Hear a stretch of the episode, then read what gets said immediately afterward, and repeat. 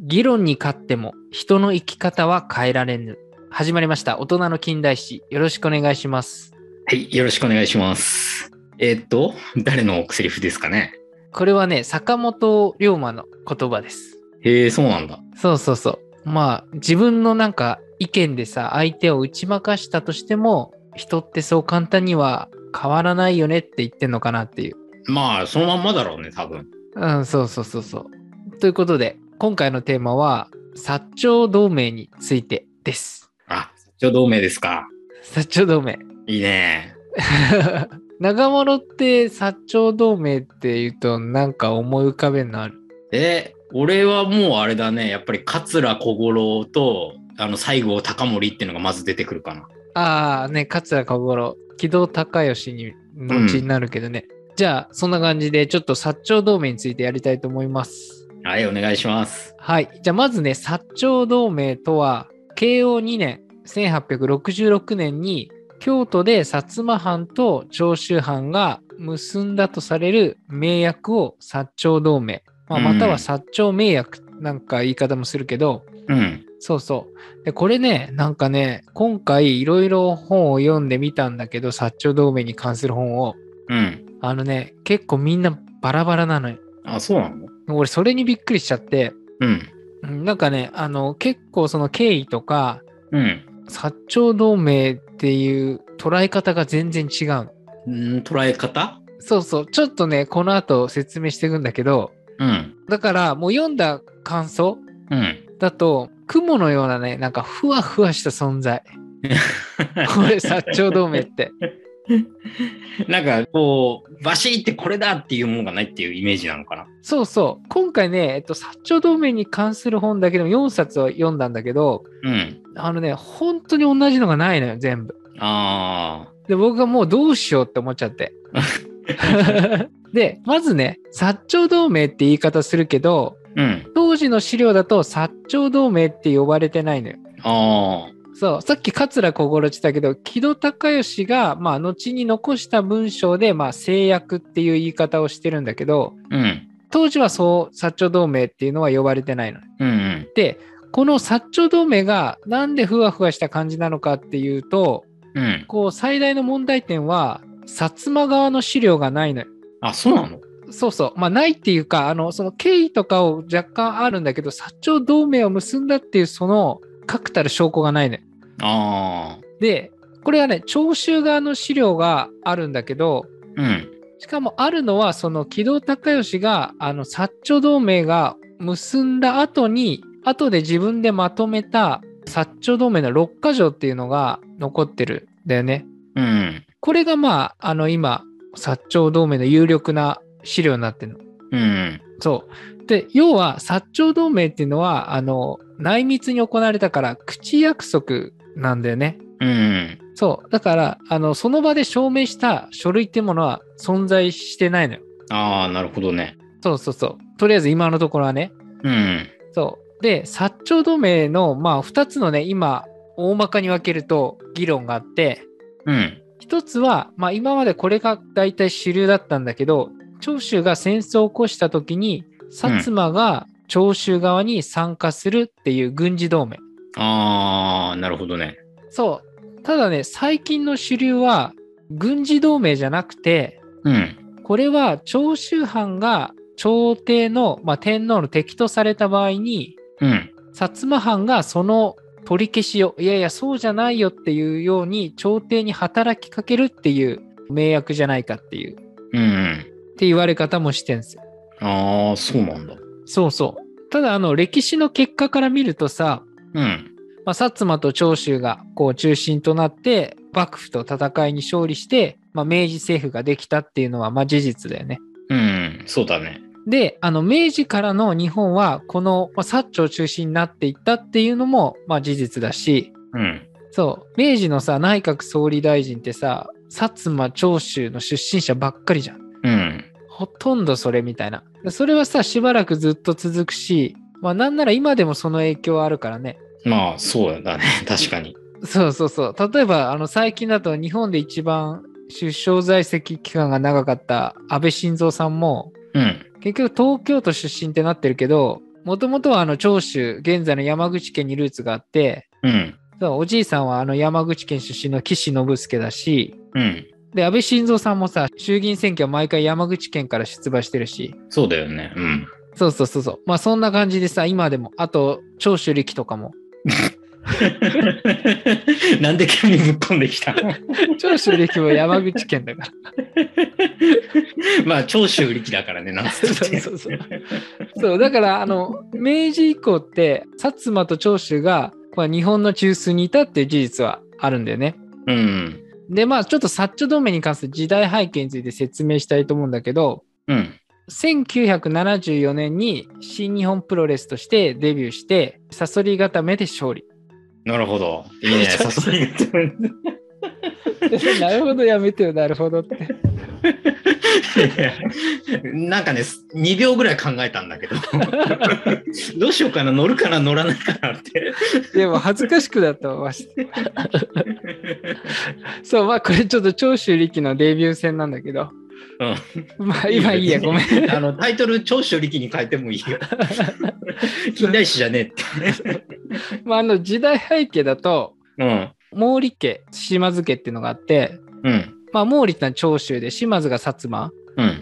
で、これはあの関ヶ原の戦いまで遡ると、うん。西軍側について負けた側にいた。うん。で、それ以降徳川についた大名なんで。うん。だから、あの、これって戸様大名って言われるんだけど、うん。だからその幕府の政治の中枢に入りにくいポジションにいたのよ。うん。で、まあちょっと幕末に入るんだけど、京都にはその天皇がいて、あのその天皇をこっちの味方につけたいっていうあの尊皇思想を持った、まあ、志士たちがいたのね。うん。で、外国を排除したいっていう上位っていう考えが合わさって、まあ尊皇上位思想を掲げる志士たちが、まあ、集まってたんでね、京都に。うん。特に長州はその中心だったんだけど、うん。これがあの1863年に8月18日の政変って言って、うんまあ、過激なこういう尊皇攘夷思想を持った長州藩だったり、うん。まあ、それに同調していた公家、まあ、朝廷に仕えてる人だねらをこう京都から追放したっていうのがあった。うん。で翌年これ新選組でも言ったけど池田屋事件っていうのがあって、うん。まあ、池田屋ってとこで尊皇攘夷思想を持った志士たちが談合してた。で、その中には長州の人たちが多くて、で、これ、あの、新選組により、あの、弾圧というか、捕まったり殺されたりとかしたんだけど、うん。で、同年、この池田屋事件をきっかけに、長州が報復として、まあ、金門の変、または浜栗御門の変っていうんだけど、うん。京都に入って、京都御所で、まあ、幕府軍と対立するんだよね。うん。でこの幕府軍には会津だったり桑名藩桑名は三重県か今のあとその中に薩摩がいたんでねうん。長州とこの時は対立する関係にあったうん。そうで対立して長州は敗れるわけなんだけどうん。で長州はその時から朝廷の敵って風にされたんだよねうん。これはさなんか226事件をちょっと連想させるなみたいなうん。長州としてはさ天皇中心のね国を作りたいって思ってるけど天皇からは嫌われるみたいなねうん。そうそうそうでその後その第一次長州征伐っていうのがあって、うん。まあ、幕府軍が長州に兵を送ってでその幕府軍の参謀として務めたのが、まあ、薩摩の西郷隆盛だったのうん。これあの長州藩と交渉する形になって戦わずに、まあ、兵を解散させてるんだよねおーまあこれいろいろあるんだけど内戦は国力の低下を招くだけっていうまあ考えが西郷側にあったとも言われてるし、まあ、長州側が完全に降伏というか対応を見せたっていうのもあるしうん。ただこのさ第一長州征伐は争いはなかったけれども金門の辺で長州はこう薩摩にかなり恨みが残ってるわけよ。うん。で第一次長州征伐の時にただその西郷の動きがもしかしたら長州のことをなんか考えてくれてるのかっていうのは会津藩とはちょっと違う見方もされてたのかなっていうのは感じるとこなんだけどうん。で長州っていうのはその一方で下関戦争っていうのをやっててうん。あのこれはあの外国船に対して砲撃して、まあ、下関海峡をこう通れなくしたっていううん。で、これによってあのイギリス、アメリカ、フランス、オランダの、まあ、四国連合艦隊からもう報復であの砲撃にあったりとか、ボロボロに状態だったんだよね。うん。で当然負けたんだけどだから長州は朝廷にも幕府にも外国からも敵とされて孤立してる状態だったの。うん。で孤立状態なんだけどそれまで過激な尊王攘夷思想を持った急進派っていうのが力を失いつつあってうん。で幕府に対して抵抗せずに従うっていう、まあ、標準派もしくはあの俗論派って言われるんだけどうん。これがあの長州の実権を握ろうとしてたんだけどうん。その時あの、まあ、高杉晋作が、まあ、兵を立ち上げて劣勢の状況から急進派が勝利して、まあ、こう盛り返したんでね。うん。で一方ねちょっと薩摩を見てみたいんだけどうん。薩摩もあの撮影戦争っていうのを行ってんだよね。うん。これはあの生麦事件っていうのが発端で、まあ、島津久光の大名行列を横切ったイギリス人を切りつけたうん。ことをきっかけに、まあ、イギリス軍艦が鹿児島に砲撃して薩摩藩との戦いが起こったっていう。うん。そうそう。でこれでさ薩摩も外国の脅威っていうのは身をもって体験してるわけよ。うん。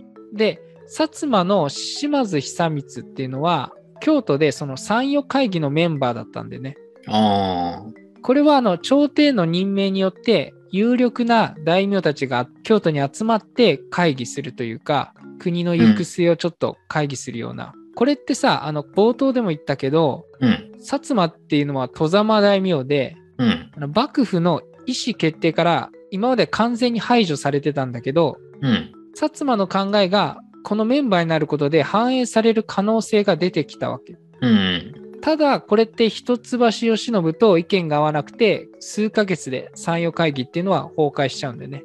うん。だから結局政治の中枢に入れないっていうこうなんだろうジレンマがある。で今後あの幕府の長州征伐がまた起こってそれが成功して長州が完全に徳川に降参しちゃったら幕府に対するこう対抗する術がなくなるっていう薩摩がそうちょっと危機感を感じてたんでね。うん。でこうしてあの長州と薩摩は金門の辺とかがあって犬猿の中なんだけれどもこうお互いがまあ必要な存在だったんだよね。うん。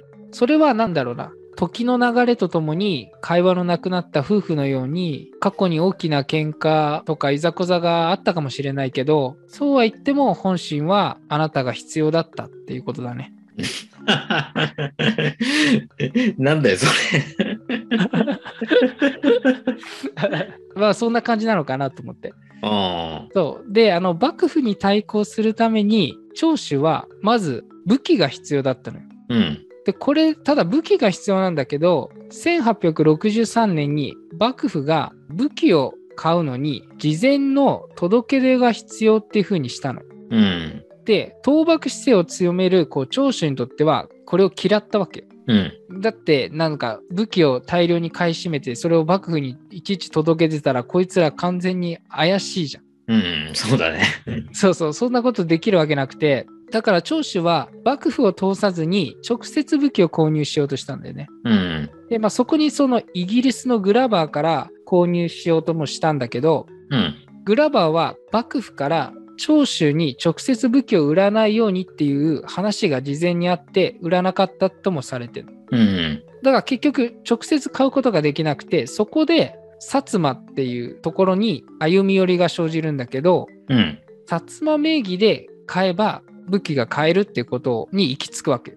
うん。でこの薩摩と長州の経営の中を取り持ったのが、まあ、土佐藩脱藩浪士の坂本龍馬だったりうんあ。の中岡慎太郎っていうふうに言われてるんだけどうん。ちょっとこれはね本によって諸説あるんでうん。実はあんま坂本龍馬そこまで活躍してないんじゃないかっていう議論もあるしうん。中岡慎太郎が結構頑張ってたんじゃないかっていうのもあるしうん。ちょっとね、ここは雲のようなふわふわ感があるんで、ちょっと明確には言えないんだけど、うん。まあ、結果さ、これ、薩摩の家老っていう小松立脇っていう人がいて、うん。この人ってあの薩摩藩士の島津久光の最も信頼を得てる側近の人で、うん。結構意思決定ができる人で、うん。薩摩名義での武器購入の許可を長州に出したわけ。うん。で、まあ、全然余談だけど、小松立脇って名前ってすごい良くないえどういうこと小松立脇ってさ、立脇って名字対等の対等って帯に刀って書いて立脇って読むのよ。うん。いや、なんかそれかっこいいなと思って立脇って。音は別にそうでもなくないえそう。 なんか小松ってちょっと弱い、柔らかい感じなのに、うん。縦脇って強めに来るっていうところが。よくわかんねえ感覚だな、それは。じゃあ次行こう。はい。はい。で、あの、薩摩名義でこう武器を購入するメリットっていうのは、まあ、薩摩にとっては、うん。倒幕がより現実味に帯びるわけ。うん。そう。まあ、長州にとってはもちろんその武器が手に入って、しかもその孤立だった長州が孤立から解消されるっていうのもある。うん。まあ、こんな風にして、まあ、メリットがあったんだけど、薩摩の名義で、この後ね、長崎で長州の伊藤博文と井上薫らが、まあ、イギリスのグラバーを通して武器を購入していくんだよね。うん。そこにさっき言ったあの坂本龍馬とか亀山社中の絡みがあるんじゃないかっていうのがあるんだけど、うん。まあ、亀山社中っていうのは坂本龍馬とかその同志たちによって結成した、まあ、日本で最初の勝者って言われてんだけど、うん。まあ、銃とか武器を、まあ、イギリスのグラバーと中間に入って取引をしたって言われてんだけど、うん。まあ、ちょっとねこれ実際に絡みがなかったんじゃないかっていう説もあるから、まあうん直接聴取が買ったんじゃないかグラバーを通してうっ。んていうのもあるんで、まあ、ちょっとふわふわ感出しておきます。 でこれによって長州は薩摩藩の船で長州までね武器を運んだって言われてるうん。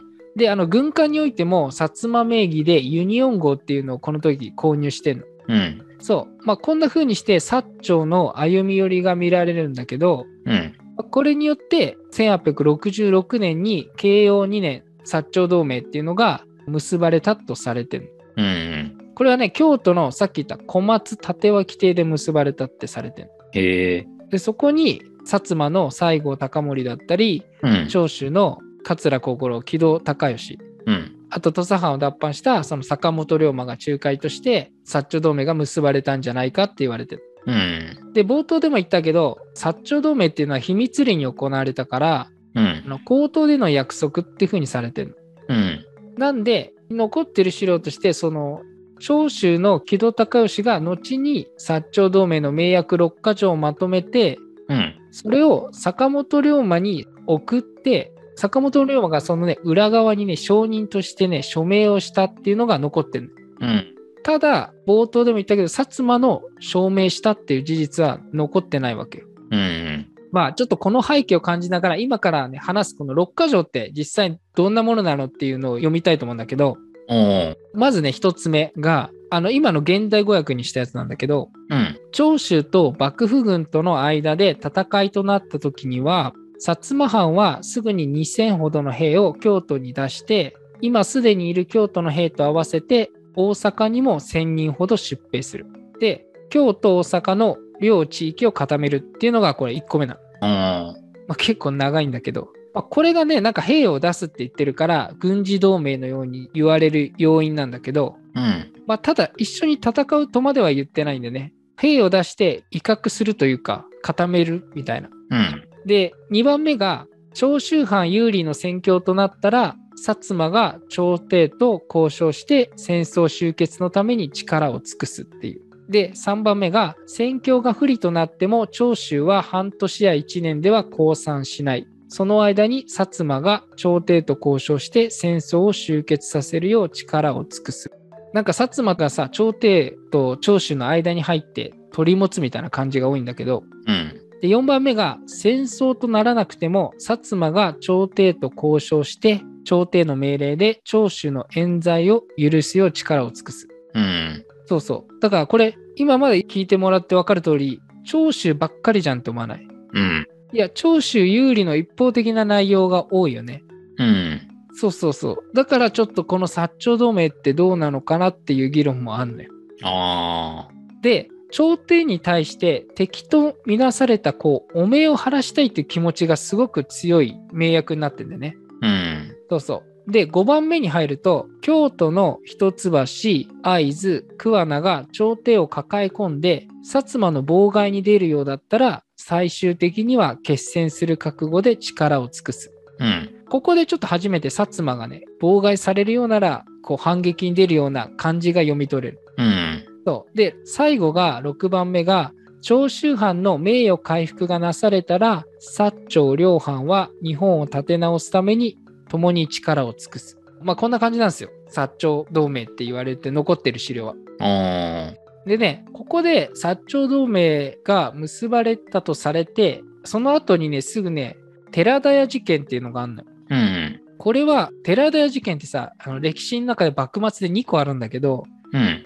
1862年にあった薩摩藩士同士の争いで、こう、尊の上位派を粛清したっていう寺田屋事件もあるんだけど、うん。今回はそっちじゃなくて、1866年にあった寺田屋事件なんだけど、ああ。これはあの坂本龍馬が長州藩の、まあ、三好晋三っていう人と、まあ、薩長同盟の後に寺田屋にいたんだけどうん。そこであの幕府側のあの伏見奉行所の配下の者に襲われたんだよね。うん。で坂本龍馬はその時両手をこう切られて怪我をしてるのね。うん。でただピストルで坂本龍馬も応戦して三好晋三も戦ってそこでちょっとピストルで応戦した時にまあ一人をね殺害してんのようん。まあそんなとこでひるんだところで宿の裏手からこう逃げたんだけど、うん。で、坂本龍馬は怪我してるから、こう材木の小屋で寝て隠れてたんだけど、うん。で、もう一人いた三好っていうのが薩摩藩邸に助けを求めて、その後薩摩藩邸で収容されて、傷の手当とかを受けてる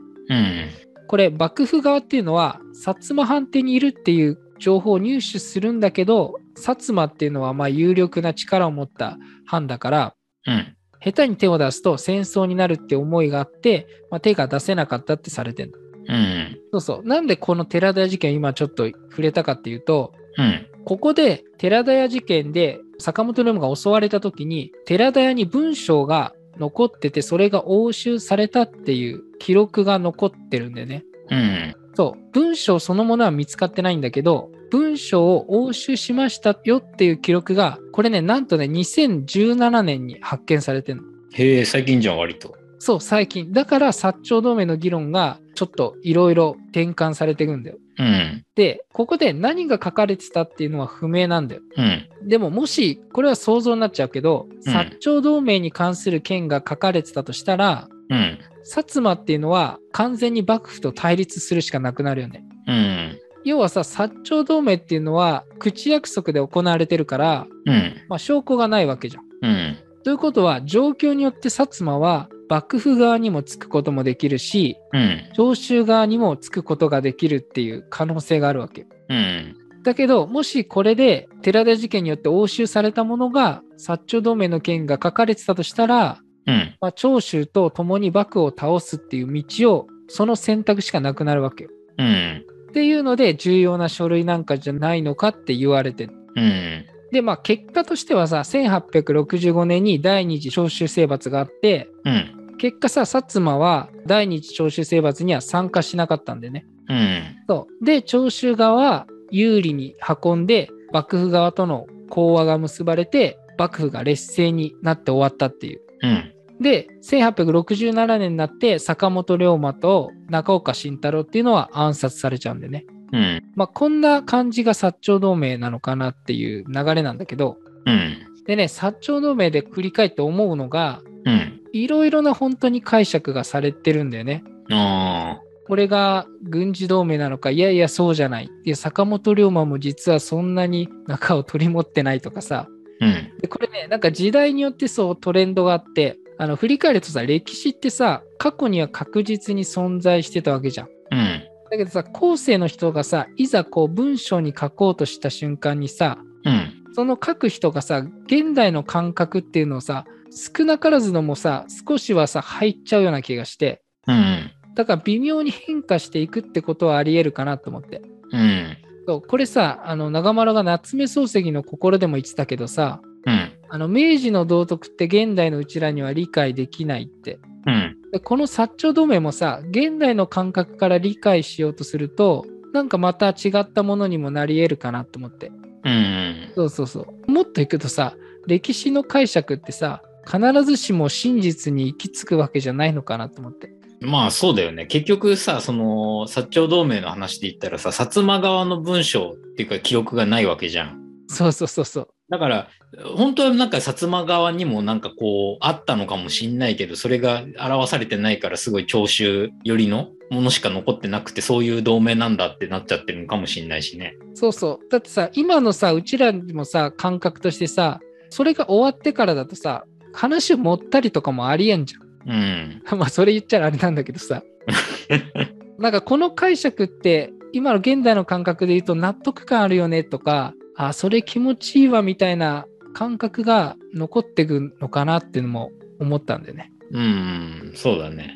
まあ、そんな感じで、薩長同盟、いかがでしょうか。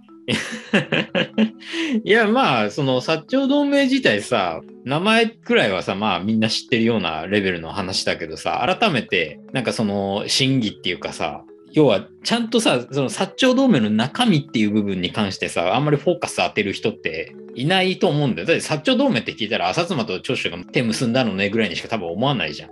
あ確かにね。でもさその名約の内容っていうかさのところにまで踏み込んだりとかっていうところに関してはさやっぱりなかなかいけないっていうかそこまでやっぱ視野がいかないっていうのが多いからさ、まあ、今日本当この話聞いてなんかあそういう感じなんだってでまあ結局ふわふわしてるってところでちょっと内容がちゃんとこう 分かってるわけじゃないけどさでもやっぱりちょっとこう薩長同盟っていうものに関してこう見る目が斜めから見れるようになったかなって気はする。ああ、よかった。なんか、これね、苦戦したテーマでした。まあね、要は、じゃあ何が同盟なのっていうのが多分こう明確に分かってないんだろうね、実際のところ。うん、そうだね。まあ、そんな感じでした。はい。ということで、今回は、薩長同盟について話しました。はい。皆さんもなんか、こんな同盟結んだことがあるとかあれば、どしどしあのコメントください。こんな同盟ってどんな同盟だよっていう。ははい。じゃあ、最後まで聞いていただいてありがとうございました。い、ありがとうございました。